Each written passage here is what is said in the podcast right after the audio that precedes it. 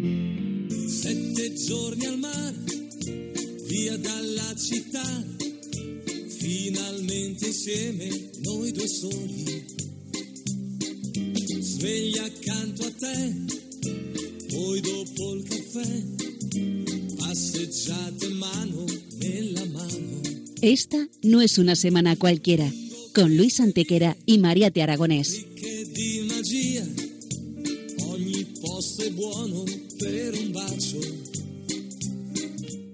Todos, bienvenidos una vez más al programa Esta no es una semana cualquiera en Radio María, con un servidor de ustedes Luis Antequera. y Mariate Aragonés.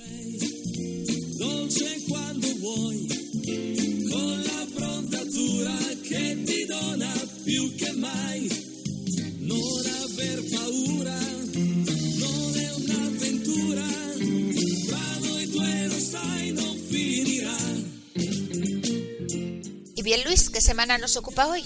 Hoy, Mariate, le damos un repaso a algunos de los hechos históricos ocurridos entre un 22 y un 28 de diciembre. Una semana que no es una semana cualquiera, siete días, sette giorni, como dice nuestra sintonía, en los que han pasado a lo largo de la historia cosas que ni se imaginan nuestros oyentes, porque la historia es así, mejor y más fantástica que la más increíble de las fantasías. Comencemos pues. Pues allá vamos.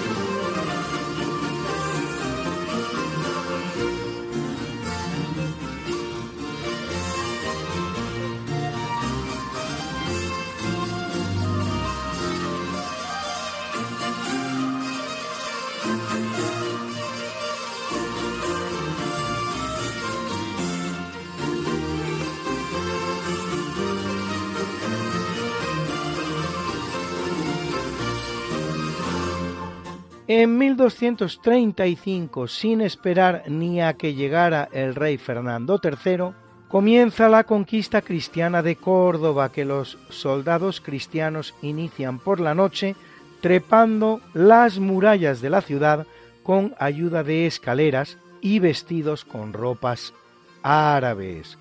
Se conquista el barrio de la Asherquía, más o menos la mitad de la ciudad.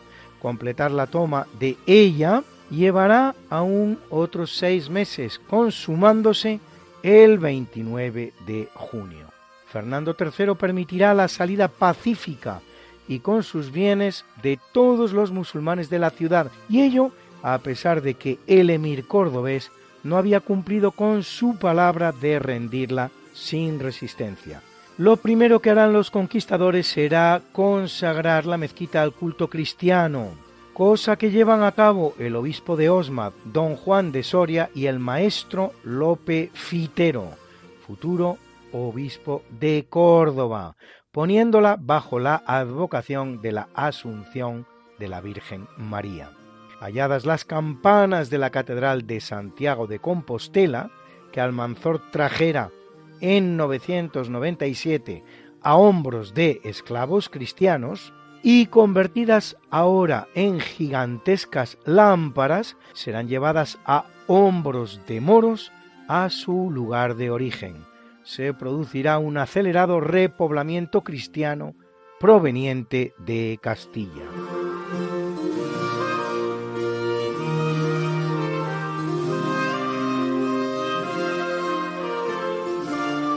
En 1477 comienza a construirse la iglesia de San Juan de los Reyes de Toledo, con la intención de que fuera panteón real de los reyes católicos. Lo que ocurre es que después los reyes católicos finalizan la reconquista con la toma de la ciudad de Granada y deciden entonces hacerse enterrar en la bellísima ciudad que han conquistado. Cualquier visitante de San Juan de los Reyes ha reparado en las cadenas que cuelgan de su fachada principal. Ocurre que cuando, en 1485, siete años antes de la conquista de Granada, Fernando el Católico pone sitio a la ciudad de Ronda, un largo sitio que va a durar cuatro meses. Los musulmanes rondeños esclavizan a los cristianos de la ciudad y los encadenan a una escalera construida en la roca del famoso Tajo de Ronda, de 100 metros de altura que divide a la ciudad en dos, para hacerle subir gracias a ella las aguas del río Guadalevín, que corre entre las dos fachadas del Tajo, y poder beber. Pues bien, una vez liberada Ronda, los reyes católicos harán colgar esas cadenas en las fachadas de San Juan de los Reyes, que son las que hoy contempla admirado el visitante de la ciudad imperial.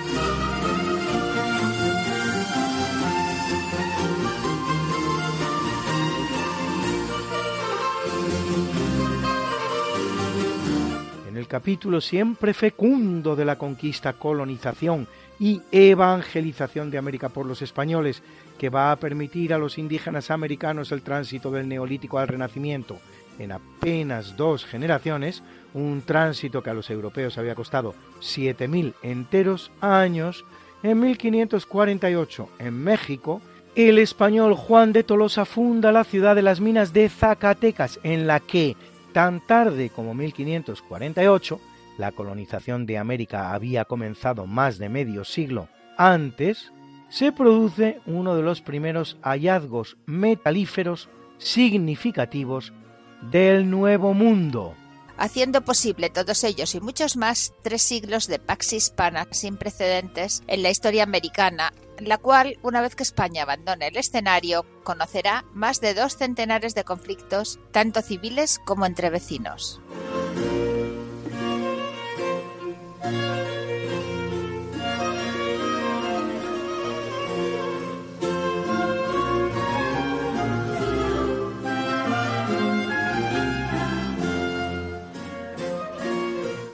Año 1788 es coronado rey de España Carlos IV, hijo de Carlos III, nacido y fallecido en Nápoles, que reinará a través de sucesivos validos, el conde de Florida Blanca, el conde de Aranda y Manuel de Godoy, hasta que en 1808 es depuesto por su propio hijo, Fernando VII, que se alza contra él en el llamado Motín de Aranjuez, casado con María Luisa de Borbón Parma, que le da 14 hijos vivos y otros 10 muertos, será apresado por Napoleón, pasando a partir de ese momento un largo exilio de 12 años en diversas ciudades, Compiègne, Niza, Marsella y Roma, para venir a morir en Nápoles con ocasión de una visita a su hermano Fernando I de las dos Sicilias.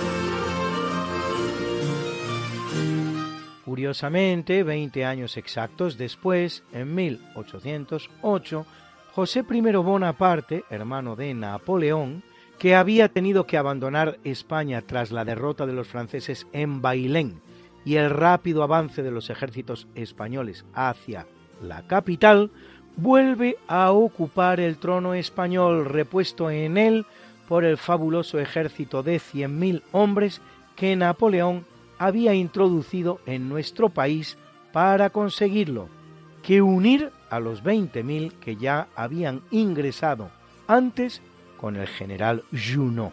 Solo cinco años después, José tendrá que abandonar España de nuevo, camino esta vez de su exilio en Estados Unidos, al que, por cierto, invitará a su hermano Napoleón, prefiriendo este la opción que le habían prometido los ingleses, Inglaterra, y cayendo en una ingenua trampa, pues la verdadera intención británica, como luego comprobará, no era la de ofrecerle un exilio, sino la de encerrarle de por vida en la isla de Santa Elena, en medio del Atlántico.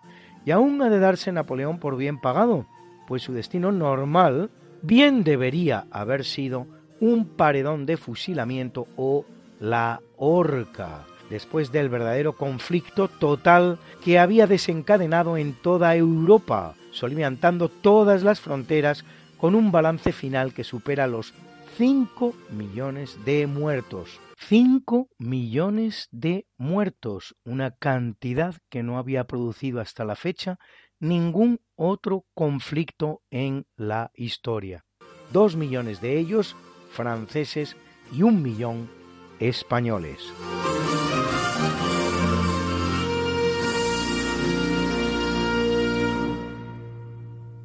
En 1831 zarpa de Davenport el bergantín Beagle al mando del capitán Fitzroy con la misión de terminar un trabajo de hidrografía en la Patagonia y Tierra del Fuego.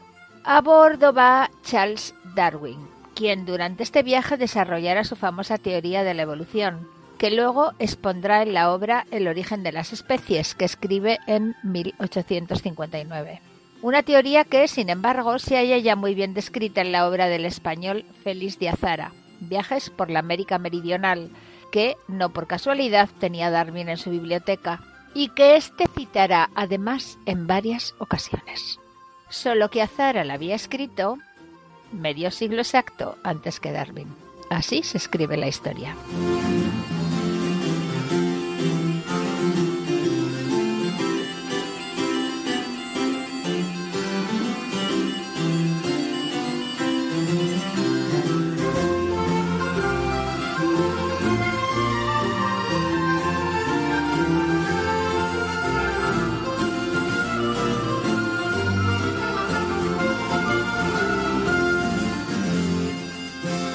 En 1901, Filipinas propone a Estados Unidos entablar negociaciones de paz.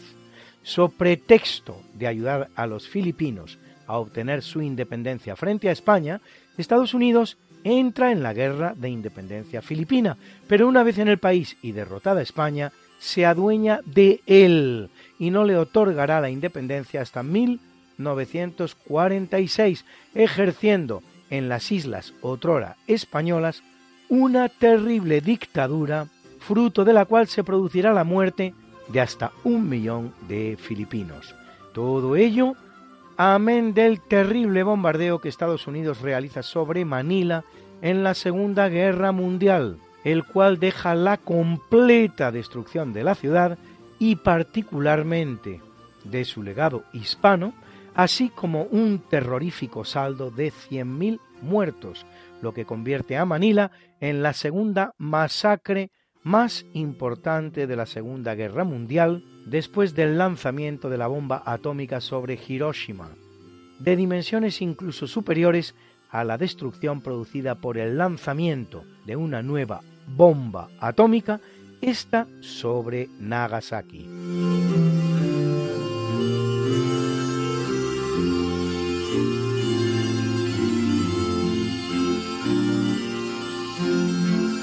Corriendo el año 1912 se inaugura en Egipto la presa de Asuán, que luego será reemplazada por la que se da en llamar Segunda Presa de Asuán, concluida en 1970. En agradecimiento del gobierno egipcio a la colaboración española en esta segunda presa, hará obsequio a España del maravilloso templo de Debod, que puede usted contemplar en el Parque del Oeste de Madrid.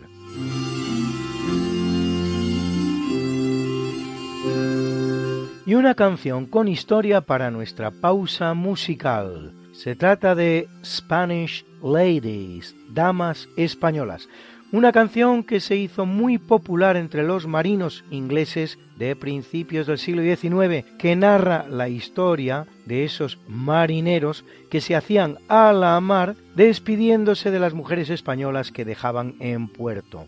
La primera referencia a la melodía la hallamos en el cuaderno de bitácora del barco Nelly, en 1796, y la canción debe de datar con gran probabilidad de los tiempos de la primera coalición que formaron Holanda, Austria, Prusia, Gran Bretaña y España contra la Francia revolucionaria, momento histórico en el que los barcos ingleses de guerra deambularon con gran libertad por los puertos españoles, propiciando esos románticos encuentros entre los marineros de la pérfida Albión y las guapas mujeres españolas de los puertos en los que tocaban.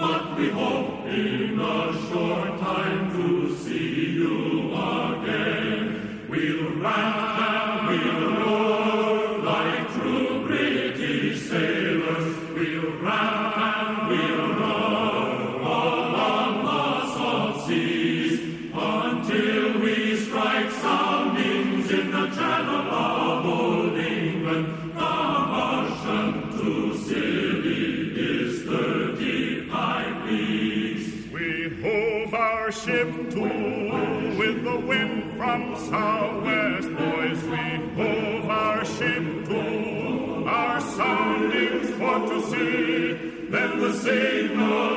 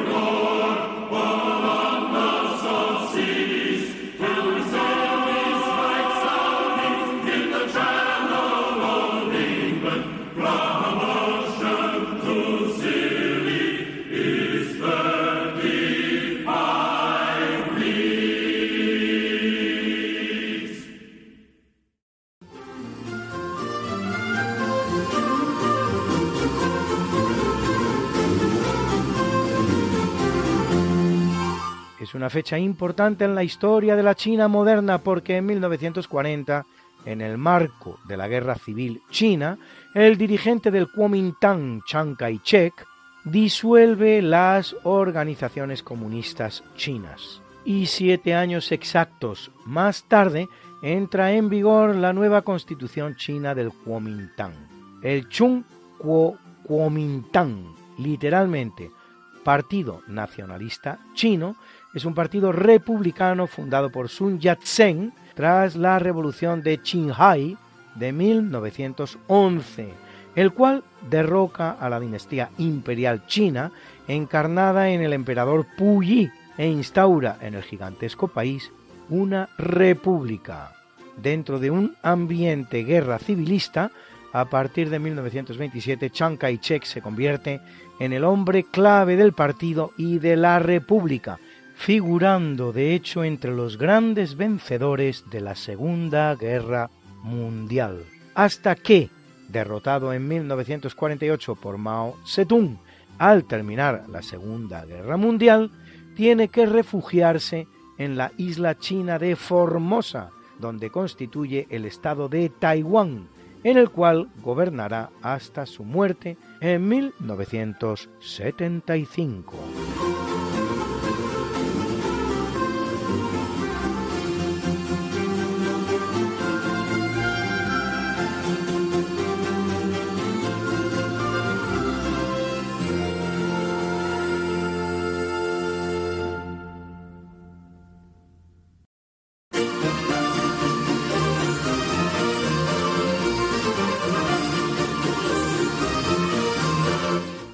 1961, con la bula pontificia Humane Salutis, el Papa Juan XXIII convoca el Concilio Vaticano II, que hace el vigésimo segundo de los ecuménicos, el cual va a durar tres años y dos meses, entre el 11 de octubre de 1962 y el 8 de diciembre de 1965, celebrando cuatro sesiones. La primera presidida por Juan XXIII y las tres últimas por Pablo VI, y presentando 16 documentos, a saber, cuatro constituciones apostólicas, nueve decretos conciliares y tres declaraciones conciliares, que representan un verdadero ayornamiento, como se dio en llamar, opuesta al día de la Iglesia.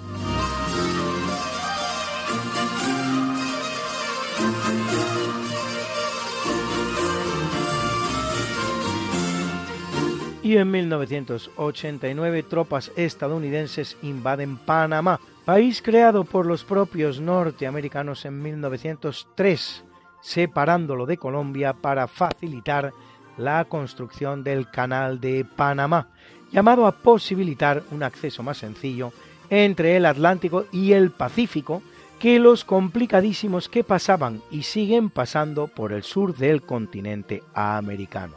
El objetivo de la operación es detener al presidente, el general Manuel Antonio Noriega, que lleva gobernando cinco años y ha establecido una auténtica narcodictadura en el pequeño país de 75.000 kilómetros cuadrados. Una vez detenido será condenado en Estados Unidos a una pena de 40 años, de los que cumplirá 20, y luego a otra de 7 en Francia, de los que cumplirá 3, muriendo de cáncer ya en Panamá a los 83 años de edad.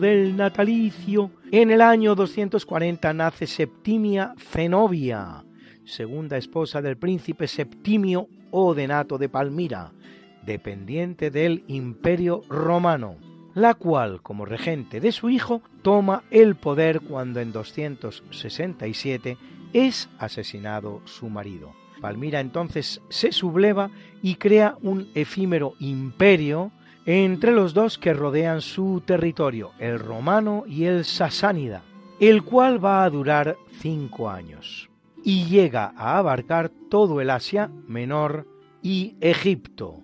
Derrotada en este último país en 272, es enviada por el emperador Aureliano a Roma, donde pudo ser decapitada o incluso, bien al contrario, compensada con una villa en Tívoli, donde se habría convertido en una destacada filósofo y habría alternado con la alta sociedad de su época. Así de confuso es su destino final.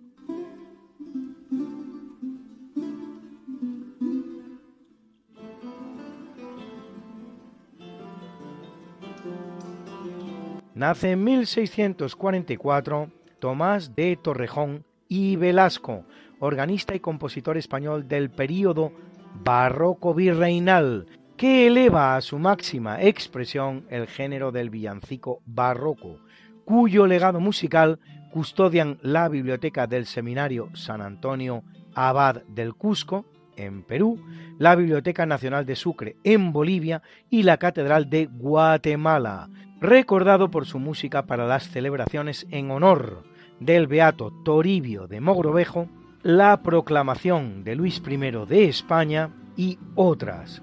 Hoy su obra La púrpura de la rosa, compuesta al alimón con Antonio Martín y Col para la celebración que el virrey del Perú, el conde de la Monclova, hará del cumpleaños de Felipe V, considerada la primera ópera americana, acompaña este natalicio.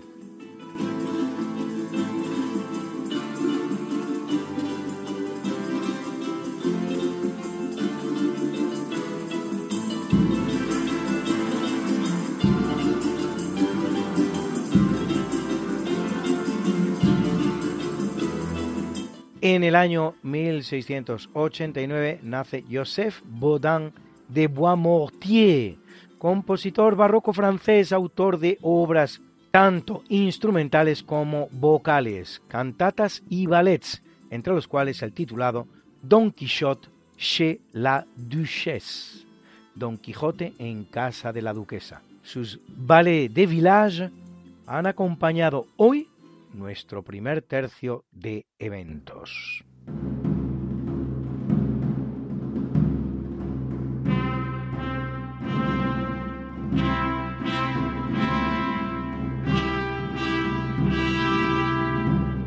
Lo sabes, sin duda, por todas partes se detecta, por todas partes se percibe. Se acerca la Navidad, la buena nueva hecha un año más realidad.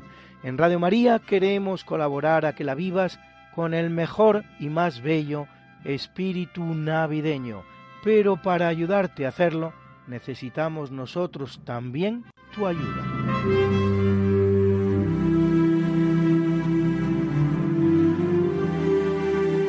Jesús vino, Jesús vendrá, Jesús viene. Vino al seno de María Inmaculada, vendrá al final de los tiempos y viene cada día a sanar las heridas de nuestro corazón, a darnos esperanza y conducirnos a la salvación eterna. Sin embargo, aún son muchos los que no conocen a Jesucristo. Por eso, Radio María quiere colaborar con la Iglesia en el anuncio de la buena noticia del Salvador. Para ello necesitamos tu ayuda. Tu oración, compromiso voluntario y donativos nos permitirán prolongar la voz de Juan Bautista y preparar los caminos del Señor.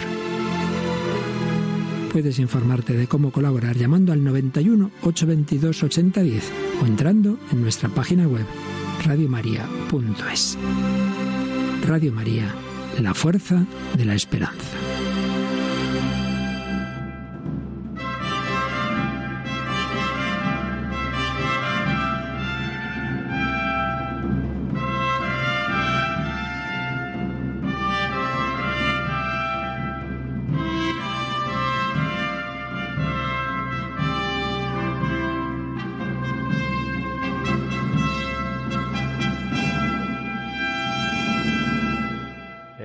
1777 viene al mundo el zar de todas las Rusias, Alejandro I, que lo es durante 24 años desde que en 1801 se produce la muerte de su padre Pablo I, el cual reina de manera autoritaria y sobre todo se enfrenta a Napoleón. Es durante su reinado que se produce la entrada de Napoleón en Moscú, que el general Kutuzov había hecho desalojar entero 200.000 habitantes por la época, dejando dentro solo una serie de pobladores, en su mayoría presos y gente de ralea tal, con la instrucción de quemar toda la ciudad cuando los franceses se hallaran dentro, como así harán, obligando a Napoleón a iniciar una penosa retirada en la que se deja más de la mitad de su ejército, hasta 400.000 bajas.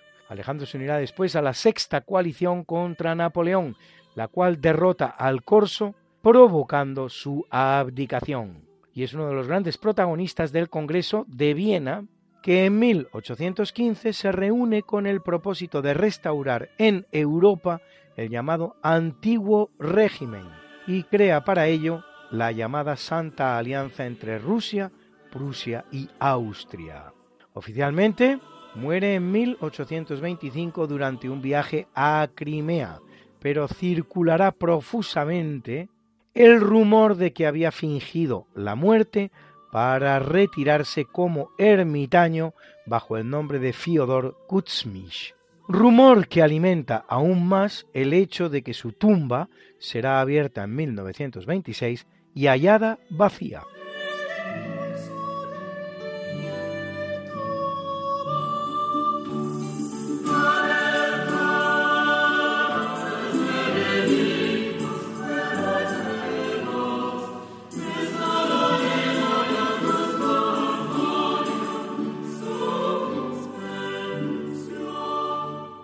En 1790 viene al mundo Jean-François Champollion, egiptólogo francés, primero en descifrar la escritura jeroglífica egipcia en 1822 gracias a la piedra Rosetta de grano diorita y 760 kilos de peso, descubierta en Egipto el 15 de julio de 1799 por el soldado francés Pierre-François Bouchard, que se exhibe hoy día en el British Museum de Londres, la cual recoge un decreto del faraón Ptolomeo V, publicado en Memphis en el año 196 a.C., escrito en jeroglifos, en demótico y en griego.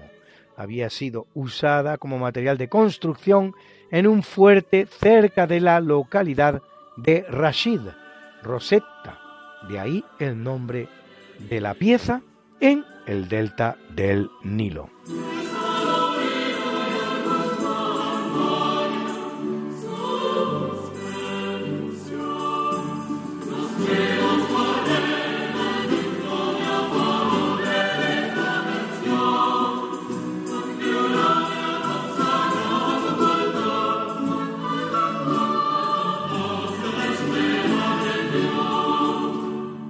Curiosamente, en idéntica fecha, pero del año 1810, el que viene al mundo es el alemán Karl Richard Lepsius, fundador de la egiptología, que explora 67 pirámides y 130 tumbas y encuentra los restos del laberinto de Egipto y la pirámide de Amenehat III.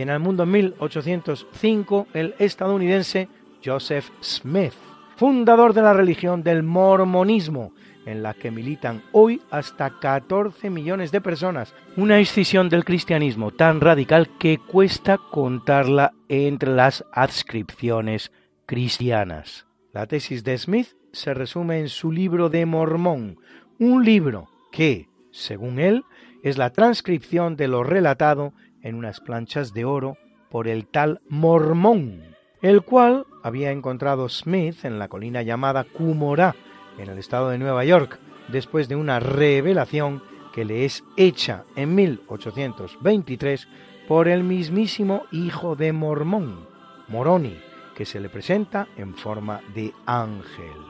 En esas tablas se relata cómo 600 años antes de Cristo unos navegantes israelitas habían llegado a América antes de la destrucción de Jerusalén por Nabucodonosor, bajo la dirección de un profeta llamado Lei, convirtiéndose así en los patriarcas de todos los americanos, y que después de la resurrección Jesucristo se habría manifestado también en América. Joseph Smith habría traducido las tablas con la ayuda de unas piedras, Urín y Tumín, así llamadas, que le habrían permitido traducir al inglés los textos escritos en una especie de egipcio. Los textos escritos en una especie de egipcio.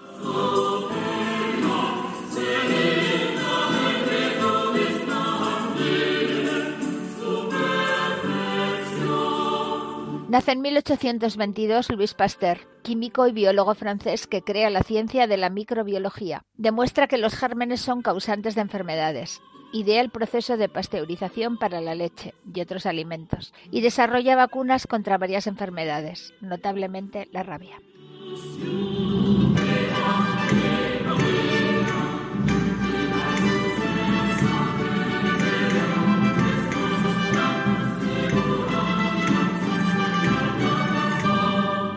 La luz en el año 1842 Salvador Sánchez Povedano, más conocido como Frascuelo, torero español, una de las grandes figuras de la tauromaquia de finales del XIX, junto con Lagartijo y Guerrita, uno de los artífices de la llamada Primera Revolución del Toreo, que mantendrá con Lagartijo una famosa rivalidad comparable a la que antes habían mantenido Pedro Romero y Costillares y luego mantendrán Joselito y Belmonte.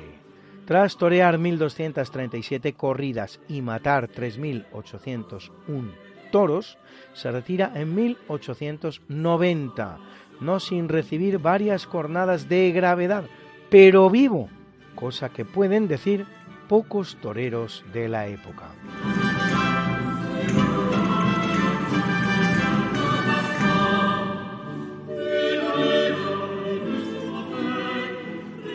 En 1901 nace la explosiva actriz alemana Marlene Dietrich, protagonista de la primera película sonora europea, El Ángel Azul, o de la controvertida El Diablo era Mujer, donde encarna a una española devora hombres que motivará la protesta del gobierno de la Segunda República Española, siendo incluso retirada de la circulación. En 1939, coincidiendo con su no a Hitler, consigue la nacionalidad norteamericana. Con esa voz inconfundible nos dedica este himno inmortal que es Lili Marlene. Para los que dicen que el alemán no es una lengua bella, en la voz de Marlene, ¿qué lengua no lo es?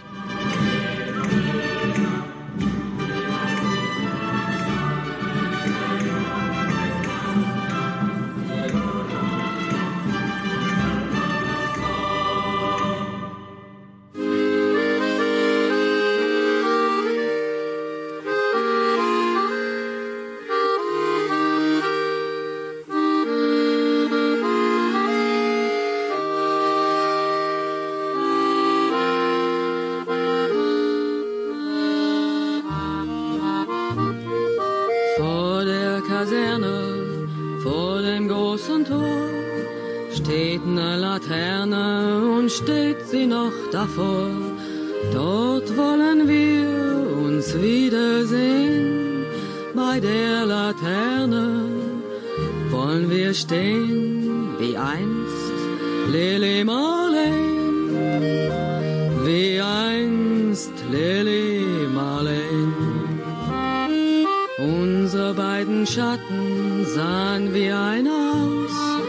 dass wir lieb uns hatten, das sah man gleich daraus. Und alle Leute sollen es sehen, wenn wir bei der Laterne stehen, wie einst Lily Marley, wie einst Lily Marley. Deine Schritte kennt sie, deinen schönen Gang alle Abend brennt sie, doch mich vergaß sie lang. Und sollte mir ein Leid geschehen, wer wird bei der Laterne stehen? Mit dir, Lili Marley, mit dir,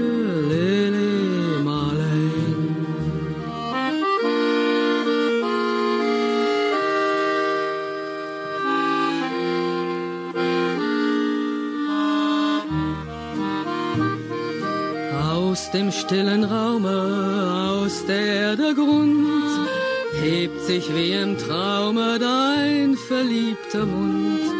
Wenn sich die späten Nebel drehen, wer wird bei der Laterne stehen? Mit dir, Lili Marley, mit dir,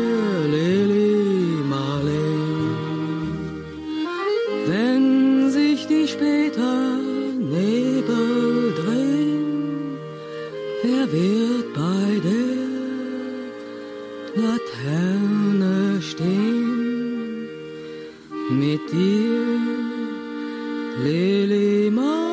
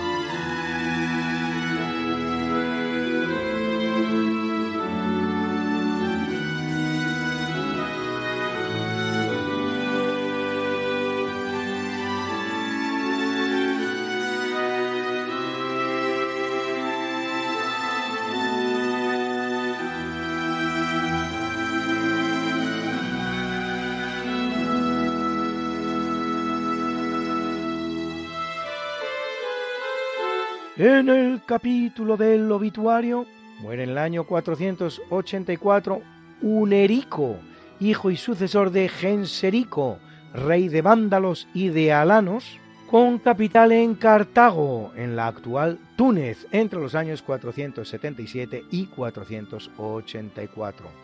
Tras casar con una hija del rey visigodo, Teodorico I, a la que devuelve desfigurada y sin nariz, desposa por la fuerza a Eudocia, hija del emperador Valentiniano III, a la que mantenía como rehén y a la que repudiará. Tan pronto como accede al trono, hace asesinar a sus hermanos vivos, Teuderico y Teoderico, y a toda la familia de ambos.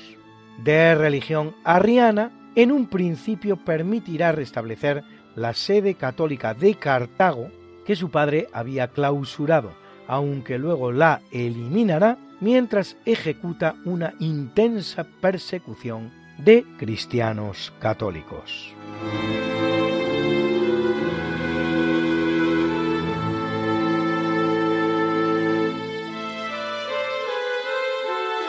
Fallece en 1230 Berenguela de Navarra, hija mayor de Sancho VI de Navarra y de Sancha de Castilla, reina consorte de Inglaterra en cuanto esposa del célebre rey Ricardo Corazón de León, aunque no llegue a conocer Inglaterra, ya que se casa con él en Sicilia mientras éste va camino de las cruzadas y al volver de Tierra Santa, ella queda en Poitiers, en Francia, tratando de juntar la cantidad para el rescate de su marido, apresado en el curso de aquellas.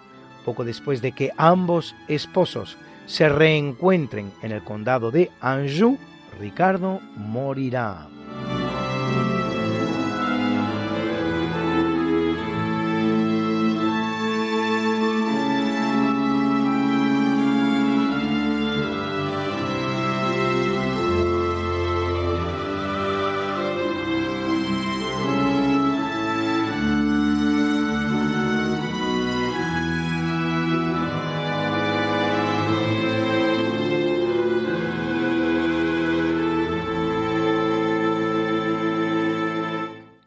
1553, en Tucapel, en el actual Chile, en una emboscada organizada por los indígenas muere Pedro de Valdivia, explorador, conquistador y gobernador de Chile.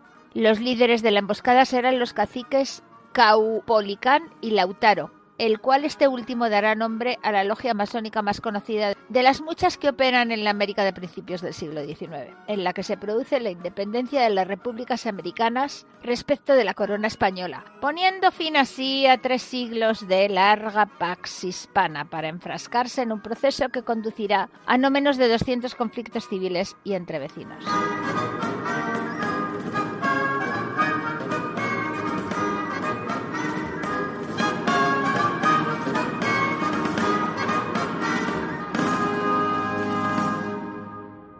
Abandona el mundo en 1688 Jean-Louis Lully, músico francés, hijo del famoso músico de Luis XIV, Jean-Baptiste Lully, y autor, junto con su hermano Louis, de la ópera Zéphyr et Flore, que acompaña hoy este obituario.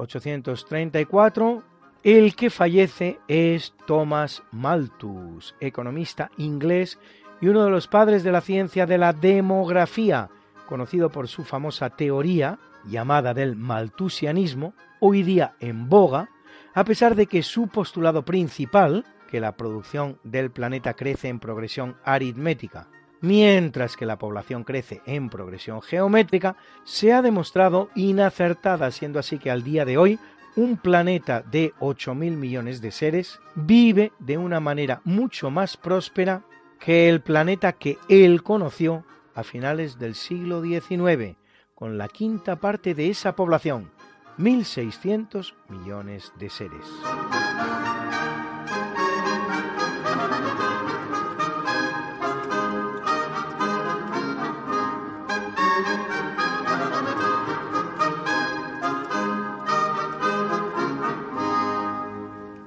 En 1923 muere Gustave Eiffel, ingeniero y constructor francés, especialista en estructuras metálicas, creador, entre otras grandes obras de ingeniería, de la estructura de hierro del interior de la Estatua de la Libertad, regalo del pueblo francés al norteamericano en 1876 para conmemorar el centenario de su independencia, y sobre todo de la Torre Eiffel, construida para la Exposición Universal de París de 1889, símbolo hoy día de París, sino de la misma Francia.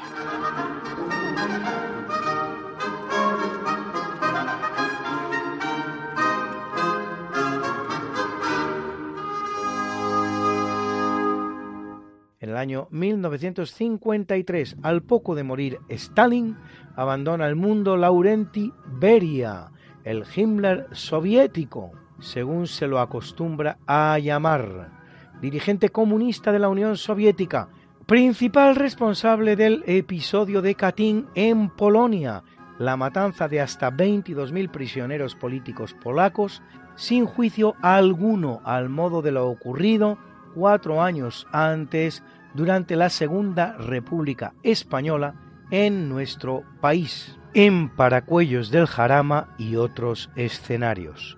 Jefe de la policía y del servicio secreto del NKVD o Comisariado del Pueblo para Asuntos Internos, precedente del KGB, desde 1938 hasta 1953, en que es asesinado a instancias de Nikita Khrushchev, que lo veía como el gran enemigo para hacerse con la sucesión de Stalin, oportunamente acusado de intentar introducir el capitalismo en la Unión Soviética.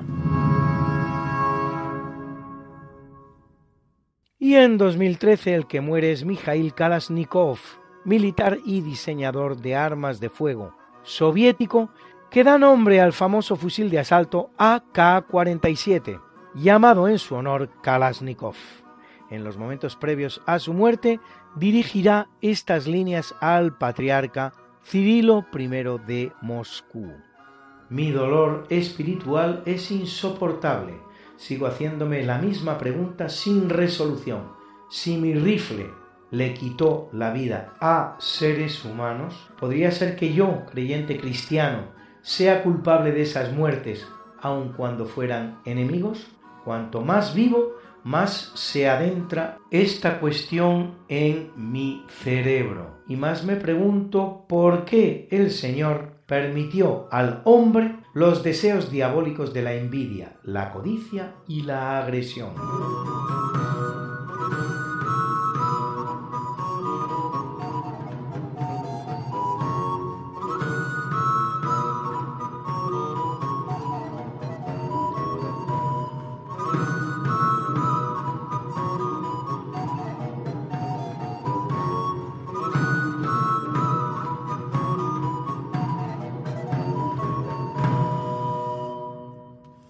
Y hoy Alberto Hernández nos habla de los incas. El inca es el rey y los incas la nobleza que rodea al rey. No es ninguna raza, ninguna tribu, ni nada por el estilo. Los incas se desarrollan dentro de la raza de los quechuas. Bueno, cuando Pizarro llega a Perú y conquista Perú, se da cuenta rápidamente que tiene que pactar con el Inca y los incas precisamente para mantener el Perú de una forma viable. Y entonces a los incas les concede los mismos privilegios que si fueran nobles españoles. Esto está refrendado por Carlos V y Felipe II. De hecho, los escudos y blasones que le dan están llenos de águilas bicéfalas, de toisones de oro que pueden lucir a perpetuidad. Se les libra de impuestos y hacen matrimonios con los nobles españoles. Se les conceden títulos nobiliarios españoles y entonces quedan los españoles con el mando político, pero realmente el que ejecuta estas acciones son los incas. Ellos son los que han inventado la mitad y la siguen manteniendo, etcétera, etcétera. Esto sucede hasta aproximadamente el año 1780 en que entonces un inca, Tupac Amaru, se revela, pero no se revela contra España, se revela contra otros incas porque reivindica un puesto, eh, creo que era de marqués o conde de Oropesa. Y bueno, ya un puesto en la dinámica, lo que empieza siendo una pequeña lucha por reconocer privilegios, pues se extiende tanto que pone en peligro el Perú para España, cosa que es rápidamente sofocada. Tupac Amaru es muerto y aunque muchos incas han defendido a España, curándose en salud les quitan todos estos privilegios. Hay un Inca Garcilaso la verdad que lucha con los españoles en la península, pero no fue el único. Hay otro Dionisio Inca que, aunque nace en el Perú, en Lima, es educado en el Colegio Nobles de Madrid, con becas y con prebendas de nobles españoles, y así hasta que es ascendido a teniente de navío. Participa en las guerras contra el norte de África, contra los ingleses en Gibraltar y también en La Habana. Bueno, pues este señor se encuentra en España cuando la constitución de Cádiz le nombra representante del pueblo peruano hace un discurso devastador contra España y bueno, no se da cuenta que ellos han sido los que han mantenido precisamente este sistema de clases y que pide que los indios sean libres, cosa que lo eran, y si no lo eran, eran por parte de ellos y bueno, que se exprima la mitad, cosa que ellos han fundado. En mi opinión es un discurso masónico, aunque no tengo ninguna prueba. Buenos días.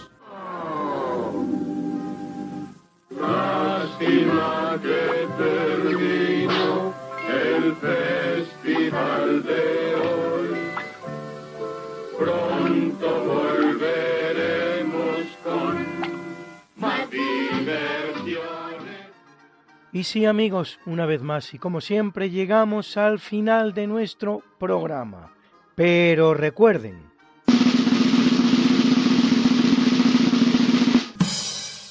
las masas nunca han sentido sed por la verdad. Quien sepa engañarlas será fácilmente su dueño. Quien intente desengañarlas será siempre su víctima. Gustave Le Bon sociólogo francés, autor de la obra La psicología de las masas y organizador de los que llamaba Le déjeuner du mercredi, las comidas del miércoles, donde las más prominentes figuras de la vida intelectual francesa eran invitadas a discutir sobre los temas de la candente actualidad. Pero no nos vamos a despedir, como no hacemos nunca, sin presentar la mucha buena y variada música que nos ha acompañado hoy como siempre. Y en el tercio de eventos, Le Ballet de Village de Joseph Baudin de Boismortier, interpretados por Le Concert Spirituel Orchestra que dirigía Hervé Niquet. Y en el natalicio, La Púrpura de la Rosa de los compositores españoles de la gran música barroca virreinal española, Tomás de Torrejón y Velasco y Antonio Martín y Cole. Era The Harp Consort, dirigido por Andrew Lawrence King. En el obituario nos ha acompañado la música de la ópera Zephyr et Flore, de los hermanos Jean-Louis et Louis de Lully hijos de Jean-Baptiste Lully, interpretado por Le Bando de Au Bois du Roi, que dirigía Paolo Toñón. Y dos bonitas canciones para amenizar nuestras pausas. Spanish Ladies, Anónima, que interpretaba la Robert Shaw Choral, que dirigía el propio Robert Shaw. Y también la maravillosa canción Lili Marlene de Norbert Schulze, interpretada por la gran Marlene Dietrich.